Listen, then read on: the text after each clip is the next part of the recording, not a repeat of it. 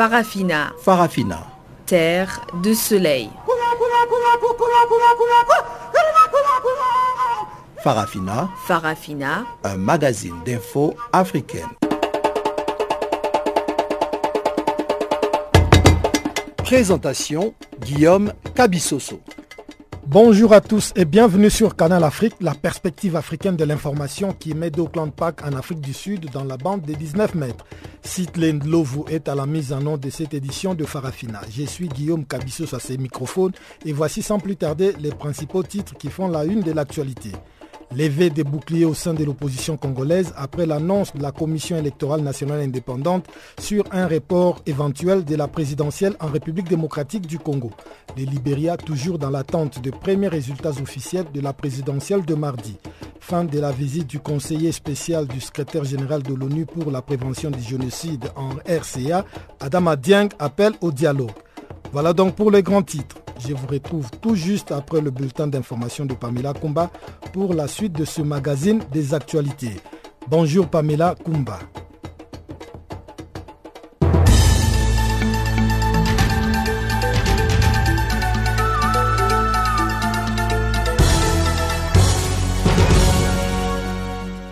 Bonjour Guillaume et bonjour à tous. En République démocratique du Congo, les élections prévues avant la fin de l'année 2017, selon les accords de la Saint-Sylvestre, n'auront finalement pas lieu à la période indiquée. C'est ce qui ressort de la conférence de presse de Corneille Nanga, président de la Commission électorale nationale indépendante, mercredi à Kinshasa. Il dit avoir besoin de 504 jours après la fin de l'enrôlement pour arriver au jour du scrutin. Dans la région du Kassai, l'enrôlement des électeurs est en cours et devrait durer jusqu'à la fin de l'année selon la commission électorale. Avec cette annonce, l'élection pourrait donc ne pas se tenir avant la fin du premier trimestre de l'année 2019 et Joseph Kabila pourrait encore rester à la présidence du Congo. L'opposition congolaise a rejeté d'ores et déjà cette alternative qu'elle analyse comme de nouvelles manœuvres du camp présidentiel pour se maintenir au pouvoir? Aussi, elle appelle à une transition sans Joseph Kabila. Et en Centrafrique, le collectif Touche pas à ma constitution a interpellé le président de la République dans un communiqué. Par la voix de son président, Godefroy Luther Ngonje, le collectif dénonce une nouvelle fois la nomination des ex-Séléka à des postes stratégiques à Bangui. En effet, dans un décret présidentiel publié ce mercredi, Mahamat Ousmane Mahamat et Hassan Bouba ont été nommés conseillers spéciaux à la présidence. Le premier était ministre de l'urbanisme sous Michel Djotodia et le second, aurait été un des négociateurs en début de semaine lors des pourparlers qui ont abouti à la signature d'un cessez-le-feu entre plusieurs groupes armés dans le centre du pays. Le collectif Touche pas à ma constitution dénonce une nomination de sujets étrangers par complaisance et se reverse le droit de saisir le Parlement conformément à la loi du 30 mars 2016 pour réclamer la destitution du chef de l'État pour haute trahison. Les premiers résultats officiels de la présidentielle du Libéria se font toujours attendre, tandis que sur les réseaux sociaux, les félicitations au sénateur Georges Weah pleuvent depuis la nuit de mercredi à jeudi. La commission électorale a renoncé à donner mercredi comme prévu les premiers résultats, invoquant des défaillances en matière d'organisation. Les deux favoris, le sénateur Georges Weah, légende du football africain, et le vice-président Joseph Boakey, seraient en tête des suffrages selon les résultats partiels provisoires diffusés par les radios locales. D'éventuelles contestations pourraient notamment venir des candidats Charles Brumskin et d'Alexander Cummings ancien dirigeant de Coca-Cola pour l'Afrique, entre lesquels risque de se jouer la troisième place selon les experts. Mais la commission électorale a réaffirmé ce jeudi qu'elle était le seul organe habilité à publier des résultats mettant en garde contre la diffusion d'informations non validées. Elle prévoit une conférence de presse ce jeudi à 17h GMT.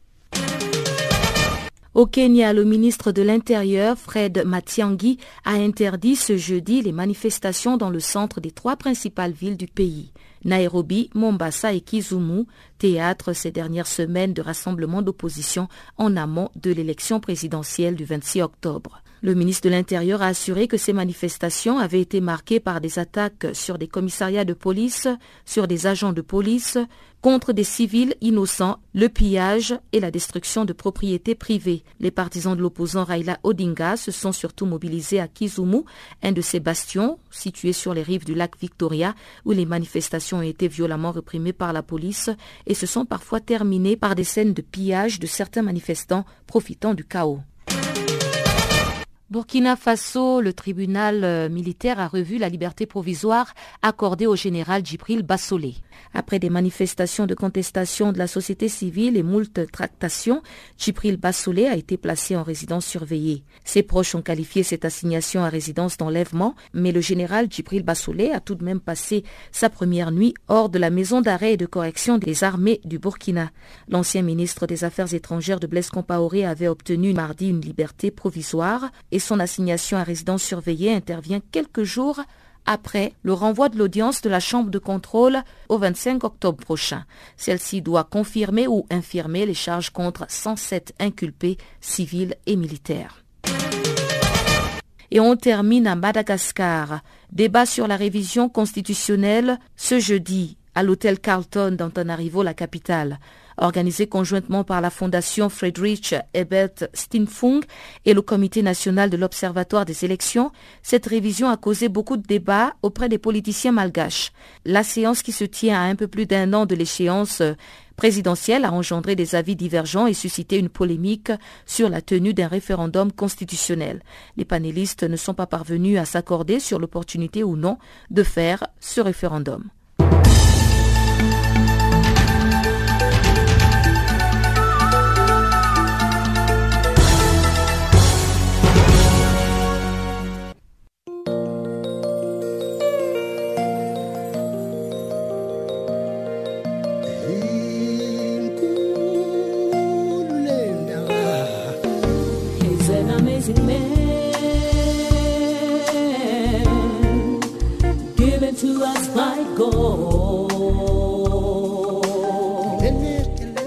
Channel Africa.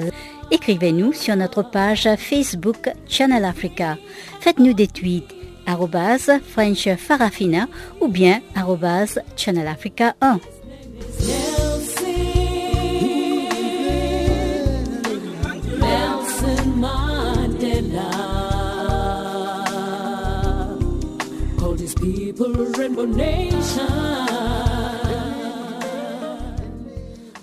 Une fois de plus, bonjour à tous. À l'ouverture de ce magazine des actualités, pas d'élection cette année en République démocratique du Congo. C'est désormais officiel. La Commission électorale nationale indépendante l'a révélé mardi à Kinshasa. Au cours d'une réunion avec ses partenaires, la CENI a indiqué qu'il lui faut encore 504 jours pour lui permettre d'organiser des élections crédibles. Les élections, tant entendu, dans ces pays peuvent avoir lieu seulement le 18 avril 2019, mais en tout cas, l'opposition ne veut pas l'entendre de cette oreille. Jean-Noël Bamouinze nous appelle de Kinshasa. Parmi les partenaires que la Commission électorale nationale indépendante a rencontrés mercredi ici à Kinshasa figurent la majorité présidentielle, l'opposition, la société civile et certains partenaires internationaux. La CENI a révélé justement qu'il faut encore 504 jours pour offrir aux Congolais des élections crédibles. Les scrutins prévus par l'accord de la Saint-Sylvestre, à savoir la présidentielle, les législatives nationales et provinciales, ces trois scrutins, on ne peut espérer les avoir que le 18 avril 2019. Pour l'instant, la CENI est préoccupée par l'élaboration du calendrier électoral qui ne sera publié qu'après une réunion tripartite CENI gouvernement Conseil national de suivi de l'accord. La est prévue ce samedi. Écoutons plutôt le vice-président de la CENI, Norbert Bassengesi. Ils ont signé un accord que la CENI n'a pas signé. On dit toutefois, si cela n'est pas fait en décembre 2017, la CENI, les CENSA doivent unanimement, pas unilatéralement, se rencontrer pour parachèvement de ce calendrier. Et nous ne voulons pas publier un calendrier sans parler de ça aux partenaires les plus influents, la société civile, les ambassadeurs ce matin, mais aussi les partis politiques aujourd'hui. Allez ouvrir la septième page de l'accord, vous verrez que le deuxième paragraphe, on les lit à moitié, on ne veut pas lire l'autre moitié. Allons pas au-delà de l'accord. Si nous ne l'avons pas fait, c'est juste que c'est juste parce que pour les quatre mois qui se sont passés, déjà se sont occupés qu'on appelle mesures d'application, qui ont pris quatre Entre cinq mois, on voudrait être Premier ministre, ministre, membre du gouvernement. Heureusement que nous, on a continué. Et vous verriez, nous était les Kassai, que nous, les 16 mois un jour, c'est-à-dire juillet, août, on terminerait. Les 4 mois qui s'ajoutent par rapport à ça, parce qu'il y a une sécurité au Kassai. Pendant ces temps, à l'opposition, on ne veut pas du tout entendre parler de l'organisation des élections après le 31 décembre prochain, date prévue par l'accord de la Saint-Sylvestre pour la tenue de ces scrutins ici en République démocratique du Congo. L'opposition accuse la CENI de multiplier des stratégies pour permettre au président Joseph Kabila de demeurer au pouvoir et contre la Constitution. Les opposants estiment qu'il est toujours possible de respecter la date du 31 décembre 2017. Et pour le secrétaire national du Parti socialiste Daniel Moranteba, ce qui manque c'est plutôt la volonté politique et le peuple congolais doit rester mobilisé et prêt à se prendre en charge. Les élections peuvent être organisées d'ici le mois de décembre, à condition bien sûr qu'il y ait euh, de la volonté politique. Mais je pense qu'au jour où nous sommes, la déclaration de Corneille Nanga sous les 600 ou les 500 jours, je crois que c'est juste de la fumisterie. Je considère que Nanga a eu tout le temps pour organiser ces élections. Et la majorité continue à déclarer que l'accord sera respecté. Mais la première des clauses à respecter, c'était le respect des délais impartis pour euh, l'organisation des élections. Mais je dirais juste au peuple congolais de rester motivé, de rester mobilisé, de rester debout. Tout ce qu'a pu dire Nanga au niveau du Parti Socialiste, nous considérons qu'il n'y a rien de nouveau et qu'on Nanga n'engage que lui-même et sa famille politique, qui est la majorité présidentielle. Et à ce titre-là, je ne vois pas très bien ce que pourrait dire la majorité présidentielle qui pourrait nous surprendre. Donc ce que Corneille Nanga a déclaré, c'est dans la veine de ce qu'il a toujours déclaré, c'est dans la veine de ce que la majorité a toujours fait, c'est-à-dire mettre en place toutes les manœuvres possibles et imaginables pour étirer au maximum le délai d'organisation des élections. Mais eux ont un plan. Ils sont encore dans le plan A de la majorité. La Cinco et l'opposition, on était aussi dans le plan A. On nous a dit qu'il y aurait un plan B. Moi, je vous avais dit qu'il y a pire et plus grave que le plan B. C'est le plan C. Et ce plan C, c'est le plan du peuple. Et le peuple se prend en charge. Pendant ces temps, nous sommes à moins de trois mois de la fameuse date et tout le monde se demande en fait qu'est-ce qui arrivera le 31 décembre prochain ici en République démocratique du Congo. Jean-Noël Bamoise pour Channel Africa, Kinshasa. Toujours en relation avec l'annonce du président de la CENI laissant entendre qu'il n'y aura pas d'élection en République démocratique du Congo avant avril 2019, l'opposition congolaise dans son ensemble appelle désormais à la rue pour mettre en place une transition sans le président Joseph Kabila. C'est le cas de la coalition des Congolais pour une transition sans Kabila qui suggère la tenue des États généraux en vue de la gestion de la période de transition. Son président émérite Damien Kaluira est au micro des Canal Afrique. Notre coalition, coalition des Congolais pour la transition sans Kabila et le directoire national pour la transition sans Kabila déplore cet appel à la violence lancé par M. Joseph Kabila et les siens. Joseph Kabila qui est devenu citoyen ordinaire depuis la fin de son dernier mandat constitutionnel, vous vous souvenez, a tenté de s'accrocher désespérément aux accords morts-nés de la Saint-Sylvestre de décembre 2016 à décembre 2017 un bonus indu lui offert par certains fils égarés de la République. Aujourd'hui, en annonçant qu'il ne veut pas quitter le pouvoir, Joseph Kabila fait ouvertement appel à la violence et prouve à tous qu'il aime la violence. Mais le régime Kabila doit se le mettre bien en tête que, en tout cas, ils n'auront pas la force de marcher sur les cadavres de 80 millions de Congolais déterminés, car fatigués par cette cruauté multiforme. La coalition CCTDNT, qui ne reconnaît plus à Kabila le moindre droit d'engager la RDC ou de demeurer en fonction, considère cette annonce de la CENI eh, comme, en tout cas, un message de provocation, une insulte, un mépris aux Congolais dans leur globalité. Par cette annonce, M. Kabila et son conseiller spécial Corneille Nanga dévoilent au monde entier leur vrai visage d'ennemis de la paix et de la démocratie en République démocratique du Congo. Et donc, vous savez que M. Kabila est arrivé au pouvoir par coup d'État militaire après l'assassinat du président Laurent Désiré Kabila en 2001. Et maintenant, il montre clairement que seule la violence peut les déloger du palais de la nation. Et donc, s'il nous est demandé d'utiliser la violence pour restaurer l'ordre politique et constitutionnel dans notre pays, eh bien, nous y serons obligés parce que toutes les voies pacifiques ont manifestement échoué. Toutes les implications internationales n'ont pas finalement réussi à juguler la crise congolaise et par conséquent, nous allons, en vertu de l'article 64 de la Constitution, utiliser les moyens idoines pour euh, mettre M. Kabila hors d'état de nuire et engager le Congo dans une transition de restauration de l'État. Et comment entendez-vous vous y prendre justement pour mettre le président Joseph Kabila hors d'état de nuire, comme vous le dites? Nous allons cette fois-ci donc euh, recourir aux partenaires du Congo, comme les camarades de la Gambie ont fait, quand M. Yaya Djamé ne voulait pas se soumettre à la volonté des élections. Eh bien, nous allons également associer les amis du Congo, les amis de la démocratie, les amis du droit de l'homme à notre démarche parce que les Congolais ont beaucoup souffert. Ils n'ont jamais souffert comme aujourd'hui. Il y a des violences qui deviennent banalisées au Congo. Il y a un monsieur qui n'a plus de pouvoir mais qui continue à légiférer sans légalité et sans légitimité. Et donc, par conséquent, toute violence sera considérée comme légitime.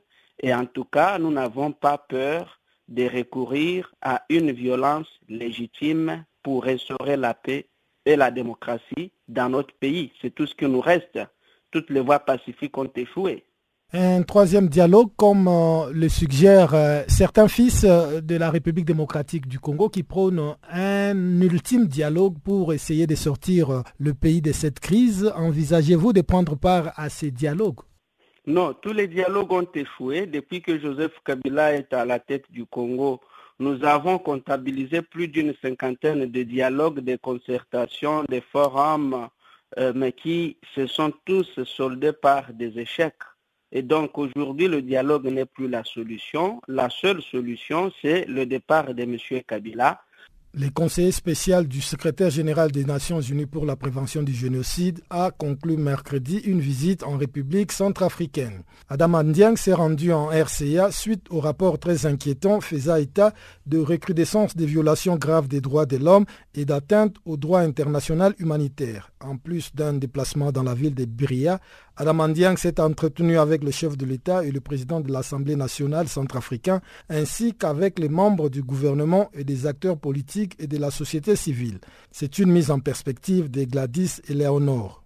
C'était dans la salle de conférence de la MINUSCA que Adama Dieng a suggéré le dialogue pour faire cesser les hostilités dans le pays. Selon le diplomate onusien, le dialogue reste un moyen efficace pour soulager les souffrances de la population civile prise en otage par des groupes armés. J'ai pu saisir cette opportunité pour mobiliser les autorités, acteurs nationaux, les représentants de la société civile, les représentants des groupes armés, les victimes et partenaires internationaux afin d'offrir un dialogue quant aux mesures urgentes, concertées et coordonnées à adopter pour faire cesser la violence, apaiser les tensions intercommunautaires et soulager les souffrances des populations civiles. Il n'y a pas que le dialogue pour faire cesser les hostilités dans le pays. Adama Dieng estime que la restauration de l'autorité de l'État dans tout le pays est aussi un remède à l'insécurité à l'intérieur du pays. Nous ne manquerons pas de soutenir les efforts pour la restauration de l'État partout. Parce que lorsque vous avez des zones où les populations n'ont pas vu de gendarmes depuis une éternité, où il n'y a pas de procureur, il nous faut faire des efforts, il nous faut être créatifs. Et quand je dis nous, avant tout, les Centrafricains. Aujourd'hui, je pense qu'il serait utile, par exemple, d'avoir des juridictions mobiles qui puissent se déplacer, qui puissent entendre les populations, les aider à régler leurs contentieux dans le respect des lois. En encourageant le gouvernement centrafricain sur la voie du dialogue, Adamadien attire cependant l'attention des autorités du pays sur la nécessité de lutter contre l'impunité. J'appelle le gouvernement centrafricain et toutes les parties concernées à s'engager résolument sur la voie du dialogue conformément à la feuille de route consolidée de l'initiative africaine pour la paix et la réconciliation en Centrafrique, mais sans pour autant que soit sacrifié l'impératif de renforcement de l'état de droit,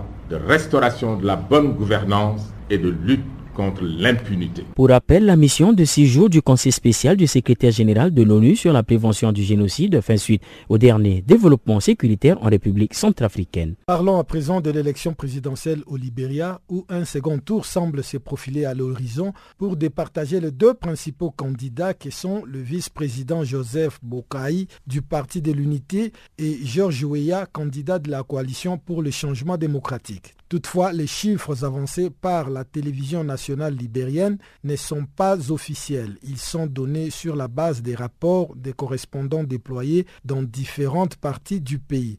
D'après donc la télévision libérienne, le vice-président Joseph Bokai, âgé de 72 ans, serait en tête à Lofa, son comté natal dans la partie septentrionale du Libéria. L'ancienne gloire du football, George Weah, 52 ans, serait en tête dans certaines parties de la capitale Monrovia et dans la ville de Clara où il est né. L'ancien chef de guerre, Prince Johnson, aurait également un meilleur score que ses rivaux dans son comté natal de Nimba au nord-est du Libéria. Selon la loi électorale libérienne, il faut recueillir plus de 50% des suffrages pour être élu président dès le premier tour. Si aucun des candidats n'arrive à atteindre ces chiffres, un second tour sera organisé deux semaines après la publication des résultats officiels.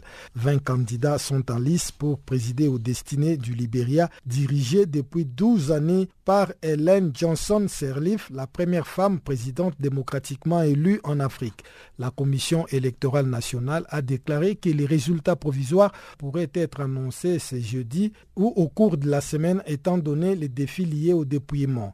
En raison des délestages, l'on a dû recourir à des lampes torches dans plusieurs bureaux de vote pour procéder au dépouillement des bulletins. S'exprimant lors d'une conférence de presse mardi soir, le président de l'ANEC a déclaré que le taux de participation a été très fort sans toutefois avancer aucun chiffre.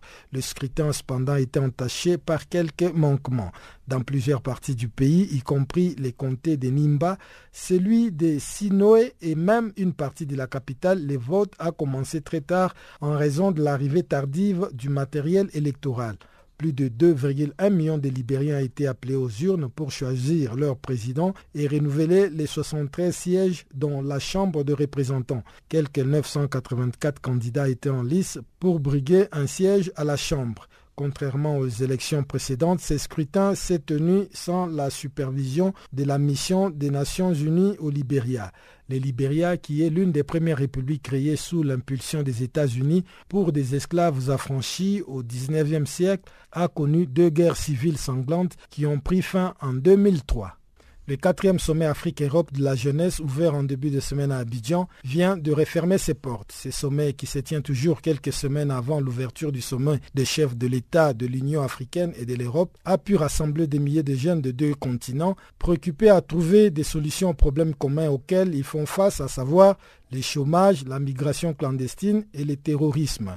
C'est une correspondance de Célé Marius Kwasi depuis Abidjan. Investir dans la jeunesse pour un avenir durable. C'est autour de ce thème que de milliers de jeunes venus de plusieurs pays du continent africain et européen se sont retrouvés pour discuter et échanger leurs expériences. Plus qu'un simple thème, cette thématique interpelle sur l'urgence à lever les obstacles qui menacent l'éclosion de la jeunesse tant au niveau de l'Afrique qu'en Europe. Cette rencontre a été l'occasion pour les leaders de la jeunesse des deux continents qui vivent des réalités parfois similaires de lancer un plaidoyer à l'endroit des dirigeants africains et européens et de les interpeller sur plusieurs questions qui les tiennent à cœur. Emmanuel Ediman président du Conseil national des jeunes de Côte d'Ivoire. Permettez-moi ici de plaider pour encore plus d'investissement dans la jeunesse pour qu'elle contribue davantage, comme de fiers artisans, à bâtir dans le bonheur la grandeur de notre pays en particulier et celle de l'Afrique en général. Francine Mouyumba, président de l'Union panafricaine de la jeunesse, emboîtant le pas à Emmanuel Edima, a quant à elle interpellé les dirigeants des deux continents. Aussi les a-t-elle invités à accélérer leur politique en matière d'intégration de la jeunesse, notamment dans les structures décisionnelles qui traitent des questions qui touchent cette frange active de la population. Nous avons tout intérêt d'investir dans la participation des jeunes au processus de paix et de sécurité. Nous refusons le discours traditionnel qui ne change rien dans le quotidien des jeunes. Ce temps est dépassé.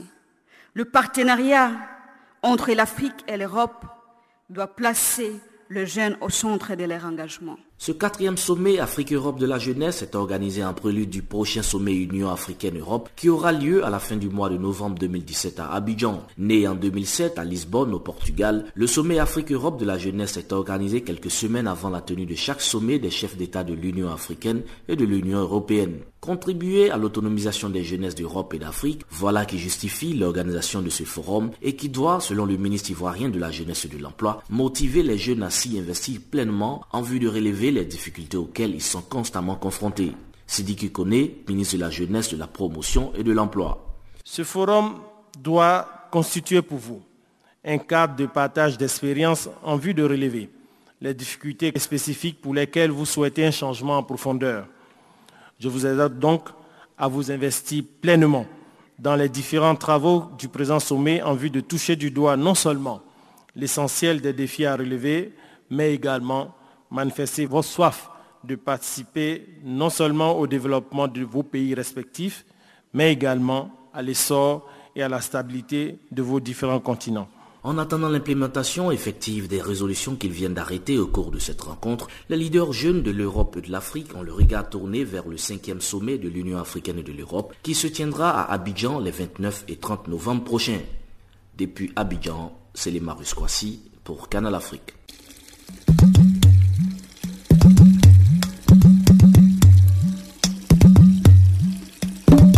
Vous écoutez Channel Africa à la radio et sur internet www.channelafrica.org.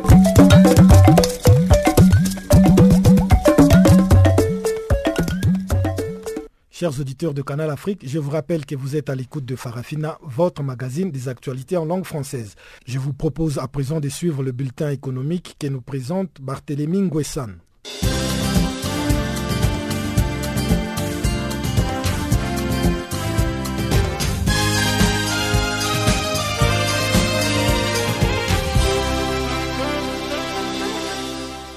Bonjour et bienvenue à tous. Rendons-nous en Algérie pour ouvrir ce bulletin de l'économie. Les travaux des assemblées annuelles du groupe de la Banque mondiale et du Fonds monétaire international débutent ce jeudi à Washington avec la participation du ministre algérien des Finances, Abderrahman Raouia, a indiqué mercredi un communiqué du ministère. En plus de sa participation au comité de développement, M. Raouia prendra également part à la plénière des assises de ces deux institutions financières mondiales. Il va aussi assister aux travaux du groupe intergouvernemental du G24, précise le communiqué. En marge de ces assemblées annuelles, le ministre rencontrera les premiers responsables de ces institutions de Bretton Woods ainsi que certains de ses homologues et hauts responsables des institutions financières internationales et régionales présents à cet événement. Ces assemblées annuelles sont l'occasion de réunir les principaux responsables du monde économique et financier autour des dossiers importants relatifs au développement économique, à la lutte contre la pauvreté et au système financier international. Les travaux des assemblées annuelles du groupe de la Banque mondiale et du Fonds monétaire international prendront fin le 16 octobre. Et puis au Sénégal, l'Afrique doit avoir sa propre stratégie d'exportation de produits à forte valeur ajoutée vers le marché chinois, a soutenu mercredi à Dakar l'économiste en chef de la Banque mondiale pour l'Afrique, Albert Zoifak. Il s'exprimait lors de la publication de la dernière édition du rapport semestriel de son institution sur l'état des économies africaines. La Chine est en phase de rebalancement. Son économie, qui était soutenue par un fort taux d'investissement dans les infrastructures, est en train d'être tirée par la consommation, selon l'économiste. Albert Zoifak a affirmé que la croissance de la Chine est en train de baisser progressivement, mais selon lui, le plus important est que l'Afrique ait sa propre stratégie d'exportation de produits à forte valeur ajoutée vers le marché chinois. Par rapport aux investissements directs étrangers, L'économiste a indiqué que les études de la Banque mondiale montrent que les pays où il y a un lien direct entre croissance et pauvreté sont ceux à même où l'embellie économique est soutenue par des secteurs qui génèrent plus d'emplois. Au Kenya, le flux financier illicite pourrait faire obstacle à l'Afrique dans sa quête de réaliser les objectifs de développement durable pour l'horizon 2030, a déclaré mercredi à Nairobi Mme Aïda Opoku-Mensa, une responsable des Nations Unies. La conseillère spéciale auprès de la Commission économique pour l'Afrique a déclaré à l'agence Sinua que le continent perdait environ 50 milliards de dollars par an en recettes fiscales. La plupart des flux financiers illicites seraient attribuables à des multinationales qui recourent au prix de transfert, à la facturation frauduleuse, à l'évasion et à la fraude fiscale, et cela dans le but de réduire le montant d'impôts qu'elles doivent dans les pays africains. Le secteur minier est le plus touché, a observé Mme Opoku Mensa, et selon elle, les gouvernements africains peuvent éliminer les flux financiers illicites en renforçant leur administration fiscale afin de pouvoir détecter les cas d'évasion et de fraude fiscale. La rencontre de deux jours rassemble des responsables politiques et des représentants de la société civile de tout le continent pour passer en revue les moyens de supprimer les flux financiers illicites en Afrique. En Angola, le premier satellite angolais Angosat 1 sera mis sur orbite en décembre prochain, a annoncé mercredi l'Institut national pour la promotion de la société de l'information à Luanda. Manuel Omem, directeur général de l'Institut, a déclaré à l'agence de presse chinoise Sinua que les satellites apporteraient des avantages aux services d'interconnexion des opérateurs de communication, des services de télémédecine et de l'expansion des services de communication, y compris la radio et la télévision dans la région éloignée du pays. M. Omem a expliqué que le satellite qui va couvrir une partie de l'Afrique et de l'Europe pourra générer des retombées économiques en Angola par la vente de ces services. Construit par un consortium russe, Anglosat 1 sera lancé par une fusée ukrainienne à partir du cosmodrome de Baïkonour au Kazakhstan. Au moins 47 ingénieurs angolais en aérospatial, formés en Chine, en Argentine, au Brésil, au Japon et en Russie, vont garantir le fonctionnement du satellite. Le projet Angosat 1 est en cours depuis 2012. L'Afrique du Sud s'est fixé la vision d'entrer sur un marché mondial du gaz, a déclaré mardi le ministre sud-africain de l'énergie, Mamoloko Kubai. Pour les économies émergentes, le passage au gaz comme source concurrentielle pour la production de l'électricité est d'une importance capitale, a déclaré le ministre lors du sommet international de coopération gazière à Durban, dans la province de KwaZulu-Natal. Le sommet de trois jours qui a pris fin mercredi a rassemblé des centaines de représentants du monde entier pour coordonner les efforts visant à parvenir à un accès universel et durable à une énergie abordable. Les participants ont convenu que le gaz constituerait un moteur de croissance économique et de développement dans les décennies à venir. C'est la fin de ce bulletin de l'économie. Merci de rester en notre compagnie sur Channel Afrique.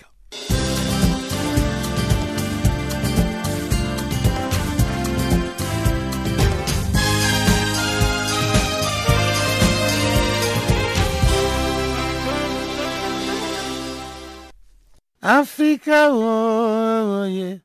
Africa. Africa, Africa, Africa, Africa. eh. Je m'appelle Salif Keita.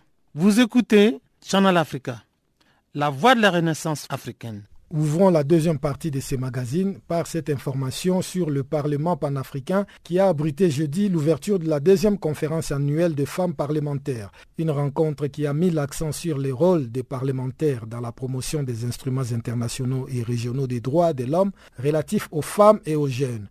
L'honorable Aïdara Aïchata Sissé, présidente du groupe parlementaire des femmes du Parlement panafricain, s'est adressée à la presse après le lancement officiel des travaux.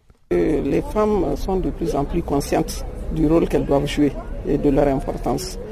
Euh, Le protocole de Maputo est signé dans la plupart de nos États, ratifié aussi dans plus de la majorité de nos États, mais c'est son application qui pose problème. Euh, Vous m'avez écouté tout à l'heure quand je disais que nous, en tant que parlementaires, dans le cadre du contrôle de l'action gouvernementale, on doit s'impliquer aussi en tant que femmes, parce que le protocole de Maputo favorise surtout les femmes, les droits des femmes, les droits de la jeune fille, les droits des enfants.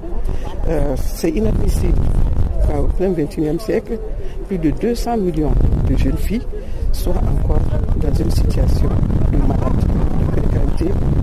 Tout simplement, on fait l'amalgame entre exclusion, culture, religion. Donc je peux dire qu'aujourd'hui quand même, la première avancée, c'est la prise de conscience. Quand tu prends conscience de quelque chose, je crois que tu peux arriver à bout. La force des femmes, vous l'avez constaté dans la salle, il y avait quand même des femmes présidents de l'Assemblée, il y avait des femmes euh, députées, il y avait des femmes sénatrices, il y avait des femmes ministres, que tout ce monde, que ces femmes de cette importance soient à cette conférence, ça veut dire quand même qu'elles accordent de l'importance à ce qui se passe par rapport au Parlement panafricain.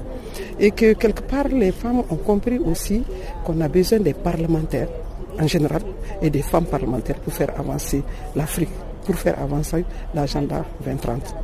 Je suis très émue, effectivement, et très satisfaite de tout ce qui a été dit. Euh, le message de la présidente de la francophonie, Michael Jeanne, est très poignant. Et il y a aussi euh, le message de la présidente de l'Assemblée nationale de, Sud-Afrique qui a beaucoup parlé des droits des filles et surtout le message du président de l'Assemblée nationale qui a pris pratiquement un engagement pour que les droits des femmes soient respectés, non seulement au Parlement panafricain, mais aussi au niveau des peuples africains.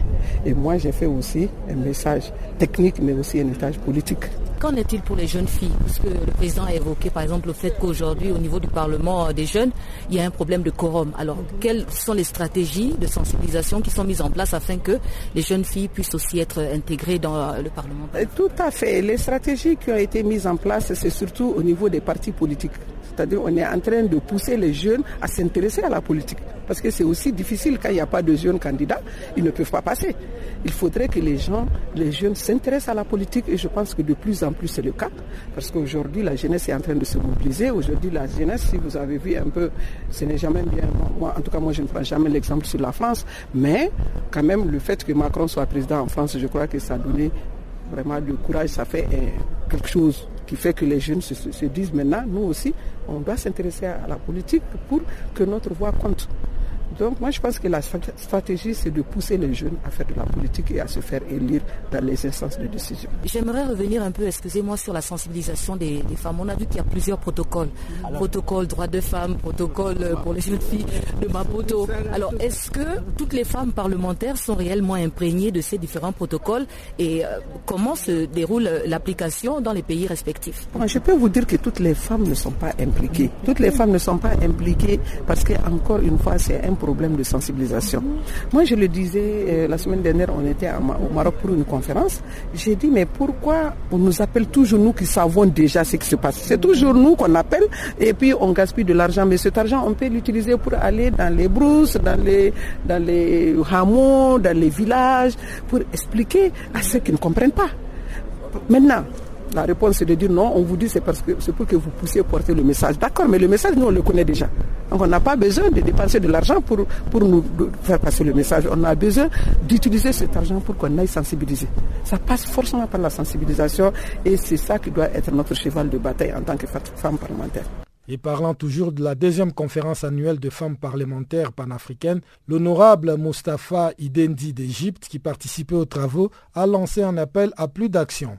Suivant ses propos recueillis par Pamela Kumba. Tout le monde en a parlé de la femme. On a parlé aussi des droits de la femme. On a parlé euh, des jeunes. On a parlé, on a parlé, on a parlé, on a parlé. Et moi, je pense qu'il faut maintenant faire, parce qu'on parle beaucoup en Afrique. Maintenant, il faut faire. Il n'y a pas de droit de femme. La femme, c'est comme l'homme. Avec un grand H, on dit le droit de l'homme avec un grand H. La femme, c'est elle qui tient, qui tient tout en Afrique, même dans le monde. Chez nous, en Égypte, l'homme, il part pour travailler dans un des pays d'Arabes ou dans un des pays du monde. C'est la femme qui tient tout, qui tient la terre, qui tient les enfants, qui tient les écoles. C'est elle qui est, qui est la directrice comme on dit, ou la ministre de Finances, la ministre de l'Éducation à la maison. Et donc, moi je suis un papa de quatre filles. Et je comprends très bien. Et j'ai tout ce que j'ai dit à ma femme, au lieu de laisser de l'argent, laissons l'éducation. C'est l'éducation. Il faut que la femme puisse avoir le bon éducation. Il faut que la femme a le droit d'être dans les parlements parce qu'elle représente plus que 50%. Je sais pas par les constitutions, même en Égypte, avec la nouvelle constitution, aujourd'hui on a 100 femmes au parlement, avant on avait deux. Deux. Quand l'Égypte était le pays qui a eu un pharaon femme il y a 5000 ans. Vous voyez comment on a retardé, on est, on est, on est derrière mhm. notre histoire. Notre histoire est devant nous, pas derrière nous. Alors essayons de mettre notre histoire derrière nous pour qu'elle nous donne l'énergie pour faire le futur. Et donc je suis content, je suis très content qu'il y a eu ces deux jours aujourd'hui et demain pour la femme, pour les enfants, pour les, opérations faites aux femmes, euh, aux jeunes filles. Ça, je suis tout à fait d'accord. Mon problème, c'est qu'on en parle beaucoup de ça, mais je ne vois pas vraiment euh, les résultats. Alors j'espère vraiment qu'aujourd'hui, dans le Parlement panafricain, avec tous ces parlementaires, que tout ce qu'on a dit devient des lois. Des lois obligatoires à appliquer dans nos pays africains. J'allais justement euh, revenir là-dessus. Comment pensez-vous qu'on peut mettre en application ces différents euh, droits et tous ces protocoles qui existent déjà et dont euh, bon, la majorité des femmes, surtout dans les milieux ruraux, ne sont certainement pas informées? Parce que c'est des, parce que c'est des protocoles, c'est pas des lois. Il faut que ça devienne des lois. Il faut que les constitutions changent pour mettre ça dans la constitution. Comme ça, s'il y a des lois qui vont pas dans la même direction, ils sont inconstitutionnels. Et donc, il faut regarder d'abord les constitutions des pays pour être sûr que la femme a vraiment sa place dedans. Et après ça, créer des lois dans les pays obligatoirement, ça sera appliqué. Mais des protocoles, des discours, des bonnes intentions et tout ça, c'est bien, mais comme vous l'avez dit, la jeune femme ou même la vieille qui sont dans la rue, qui sont en train de se battre pour un demain meilleur, rien n'arrive.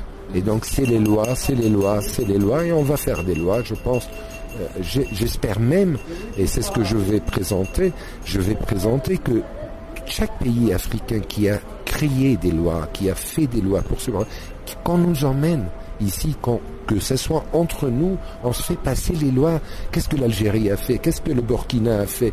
Qu'est-ce que l'Ouganda a fait? Qu'est-ce que l'Égypte a fait pour la femme? Et de créer après ça des lois peuvent supporter la maman, la sœur et la fille. Rendons-nous maintenant au Nigeria où la justice a ordonné mercredi la saisie définitive des quatre propriétés appartenant à l'ex-ministre du pétrole. Les juges soupçonnent ces résidences d'une valeur de 7 millions de dollars d'être le fruit des détournements massifs des fonds publics lorsque Diezani Alison Madweke était dans le gouvernement de l'ex-président Goodluck Jonathan. C'est un compte rendu de Barthélemy Nguessan. La décision prise par la Haute Cour fédérale de Lagos concerne des propriétés dans plusieurs villes du pays, notamment à Lagos, Abuja et Port Harcourt. Ces résidences appartiennent à Diezani Alison Madweke. L'ex-ministre est la cible de nombreuses enquêtes et saisies de propriétés ordonnées par la Commission des crimes économiques et financiers. L'enquête a révélé que Mme Alison Madweke et son cousin Donald Chidi Amangbo avaient acheté ces immeubles grâce à des sociétés écrans.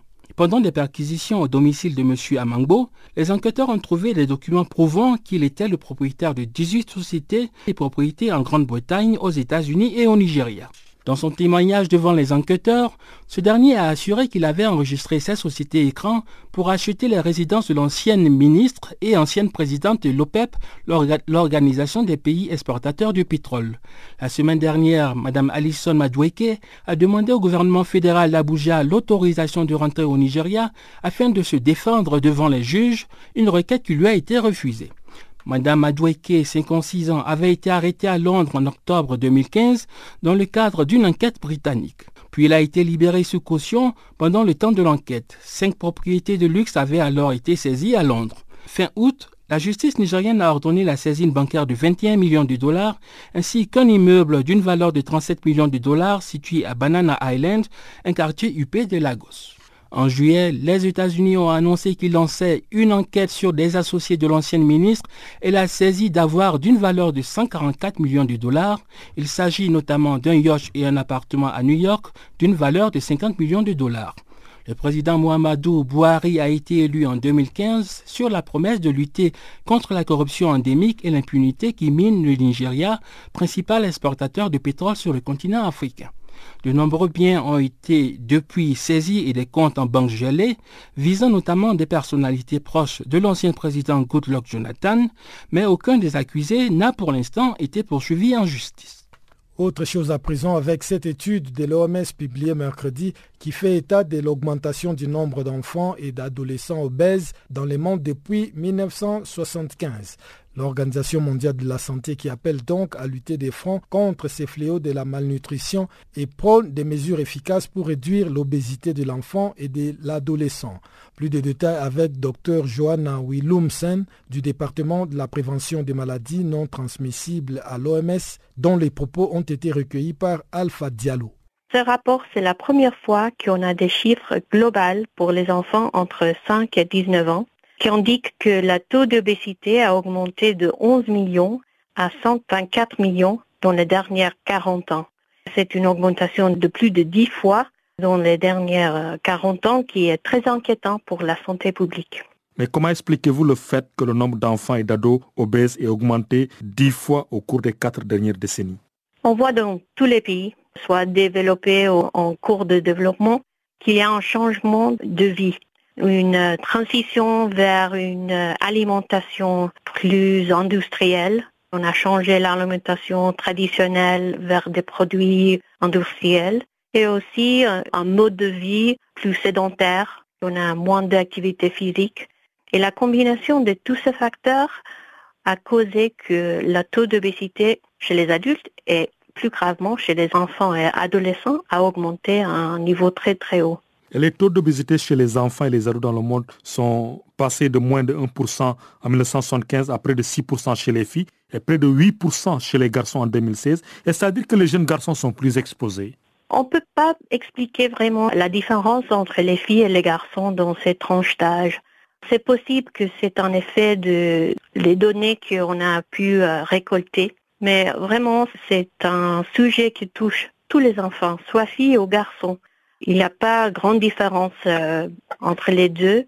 C'est plutôt l'environnement dans lequel ils euh, grandissent qui les expose à beaucoup de publicité, beaucoup des aliments qui sont malsains. Et c'est à cause de ça qu'on voit une augmentation de le taux d'obésité. En parlant d'environnement, est-ce que les enfants issus des familles modestes sont les plus touchés par le problème de l'obésité? On voit dans les pays riches, dans les pays euh, plus développés, que c'est plutôt les enfants de familles modestes qui sont les plus touchés. C'est plusieurs fois parce qu'ils ont peu d'accès à des aliments sains, des fruits, des légumes, des aliments frais, et plus d'accès à des aliments industriels avec une très haut taux de sucre et de gras. Et c'est plus cher pour eux d'acheter une alimentation plus saine que d'acheter des produits qui sont euh, fabriqués euh, et disponibles partout, mais qui ne sont pas bons pour la santé. Pendant longtemps, on a pensé que cette question de l'obésité était un problème de riches, que ça touchait que les pays industrialisés, mais on se rend compte qu'avec ce rapport, que l'obésité n'est pas aucune région du monde, même dans les pays en développement. C'est ce qu'on voit en ce moment, c'est que les pays en développement, même si le taux d'obésité est un peu plus bas, l'augmentation est plus vite que dans les pays riches, les pays déjà développés. Et ça est très inquiétant parce que là, on voit qu'il y a des enfants désnutris qui ont un poids très bas. Au même temps, dans la même communauté, euh, le même pays, il peut avoir des enfants obèses aussi. Et là, c'est plus important de vraiment prévenir l'obésité pour éviter les problèmes de santé qu'on voit dans les pays plus développés.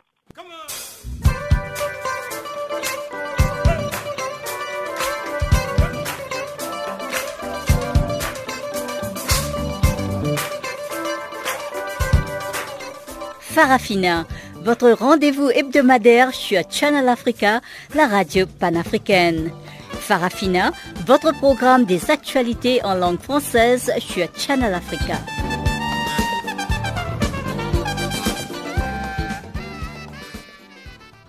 Et sans plus tarder, on retrouve une fois de plus Barthélémy Nguessan qui nous présente cette fois-ci le bulletin des actualités sportives du jour.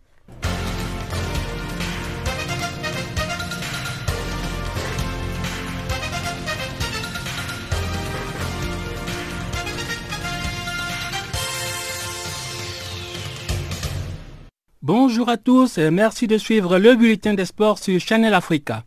Commençons avec du cyclisme au Cameroun. La 17e édition du Grand Prix Chantal Biya s'est ouverte ce mercredi par un prologue à Yaoundé. L'esplanade du stade Omnisport a été le théâtre des premiers coups de pédale de la compétition. La première étape de 125 km sera courue ce jeudi entre Yaoundé et Ayos. Le parcours Yaoundé-Bolowa, long de 151 km, va constituer la deuxième étape vendredi alors que la troisième étape sera courue samedi entre Ngolbang et Meyo Mesala. Une étape toute particulière pour les coureurs puisque la marraine de la compétition, la première dame Chantal Biya, va donner une réception en l'honneur des athlètes à Meyo Mesala. Dimanche, à l'issue de l'ultime étape, on connaîtra alors le successeur du français Martial Romain, vainqueur de l'édition 2016. Du tennis en Chine. La russe Maria Sharapova, ex numéro 1 mondial, s'est qualifiée jeudi pour les quarts de finale du tournoi de Tianjin en battant au deuxième tour la polonaise Magda Linette 7-5-6-3. Sharapova est de retour depuis avril après une suspension de 15 mois pour dopage. L'Argentin Juan Martín del Potro s'est qualifié également jeudi pour les quarts de finale du Master 1000 de Shanghai. L'Argentin de retour cette saison après plusieurs mois d'absence va rencontrer en quart de finale le vainqueur du match entre Victor Troicki et John Isner. En volleyball, les équipes du Cameroun et du Sénégal vont s'affronter en demi-finale du championnat d'Afrique féminin 2017 vendredi à Yaoundé au Cameroun. L'autre rencontre va opposer le Kenya à l'Égypte. Les Sénégalaises ont validé leur billet pour les demi-finales le mercredi en battant les Nigérianes 3-7 à 0. Au classement du groupe B, la sélection sénégalaise termine donc derrière celle du Kenya, triple tenante du titre. Les Égyptiennes sont deuxièmes du groupe A après leur revers 3-7 à 1 face aux Camerounaises. Le Sénégal a fini quatrième lors des trois dernières éditions, tandis que le Cameroun a fini troisième en 2015 et deuxième en 2013. À noter que les finalistes de cette édition 2017 représenteront l'Afrique lors du Mondial 2018 au Japon. Du football à présent. La troisième et dernière journée de la phase de groupe du Mondial 2017 des moins de 17 ans débute ce jeudi. Le Mali et le Ghana sont aux portes des huitièmes quand la Guinée et le Niger sont contraints à l'exploit pour assurer leur billet. Deuxième du groupe B, le champion d'Afrique malien monte en puissance avant d'affronter la Nouvelle-Zélande qui n'a pris qu'un point jusqu'à présent. Vice-tenant du titre, les Aiglonnais seront au rendez-vous des huitièmes, sauf mauvaise surprise. Situation un peu plus compliquée pour le Ghana. Les Black Starlets affrontent l'Inde, le pays hôte, défait à deux reprises. Vendredi, la Guinée, dernière de sa poule avec un point, sera contrainte à l'exploit face aux jeunes Allemands pour espérer se qualifier. Un match difficile car l'Allemagne, qui n'est pas encore qualifiée, jouera son Vatou. Pour sa première participation à une compétition FIFA, le Niger a battu la Corée du Nord 1 but à 0 pour commencer. Lors de la deuxième journée, le MENA KD a été trié par l'Espagne 4 buts à 0. Le Niger sera face au Brésil qui est déjà qualifié pour les huitièmes. En cas de défaite, avec un peu de chance, les trois points déjà collectés suffiront aux Nigériens pour terminer parmi les meilleurs troisièmes, mais leur différence de but moins 3 constitue un sérieux handicap. Encore du football. On connaît désormais 23 des 32 équipes qui disputeront la phase finale de la Coupe du Monde 2018 de football en Russie. La qualification du Panama pour sa première Coupe du Monde a créé un début de polémique. Les Panaméens ont en effet égalisé face au Costa Rica avant de s'imposer 2 buts à 1 grâce à un but imaginaire. Le ballon n'avait pas franchi la ligne de but. Du coup, les États-Unis battus 2 à 1 à la surprise générale à Trinidad et Tobago ne disputeront pas le mondial pour la première fois depuis 1986. Pas de surprise dans la zone asiatique, les quatre nations déjà qualifiées sont l'Arabie saoudite, la Corée du Sud, l'Iran et le Japon. Dans la zone Amérique du Sud, en revanche, le suspense était à son comble. L'Argentine en difficulté a obtenu sa qualification grâce à un triplé de Léo Messi face à l'Équateur, 3 buts à 1. En Europe, le Portugal de Cristiano Ronaldo a battu la Suisse 2 buts à 0, assurant ainsi son ticket pour la Russie, également qualifié la France et l'Allemagne champions du monde en titre. Reste l'Afrique où seuls l'Égypte et le Nigeria ont confirmé leur qualification. Trois places sont encore en jeu lors de la dernière journée des éliminatoires prévue entre le 10 et le 14 novembre 2017.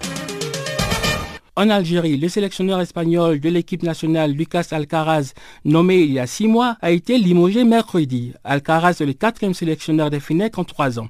Réunis mercredi à Alger, les membres du bureau fédéral ont décidé à l'unanimité le limogeage de l'entraîneur national, a déclaré à l'AFP une source au sein de la Fédération algérienne de football. Le bilan négatif d'Alcaraz, trois défaites en trois matchs de qualification mondiale, n'ont pas arrangé la popularité du sélectionneur espagnol qui n'a jamais plu ni à la presse algérienne ni aux supporters.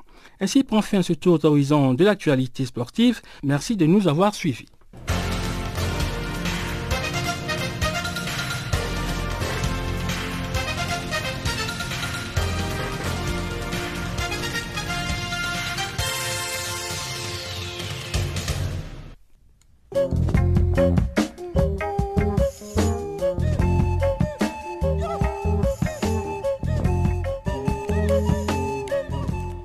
C'est par cette information que nous mettons un point final à cette édition de Farafina sur Canal Afrique.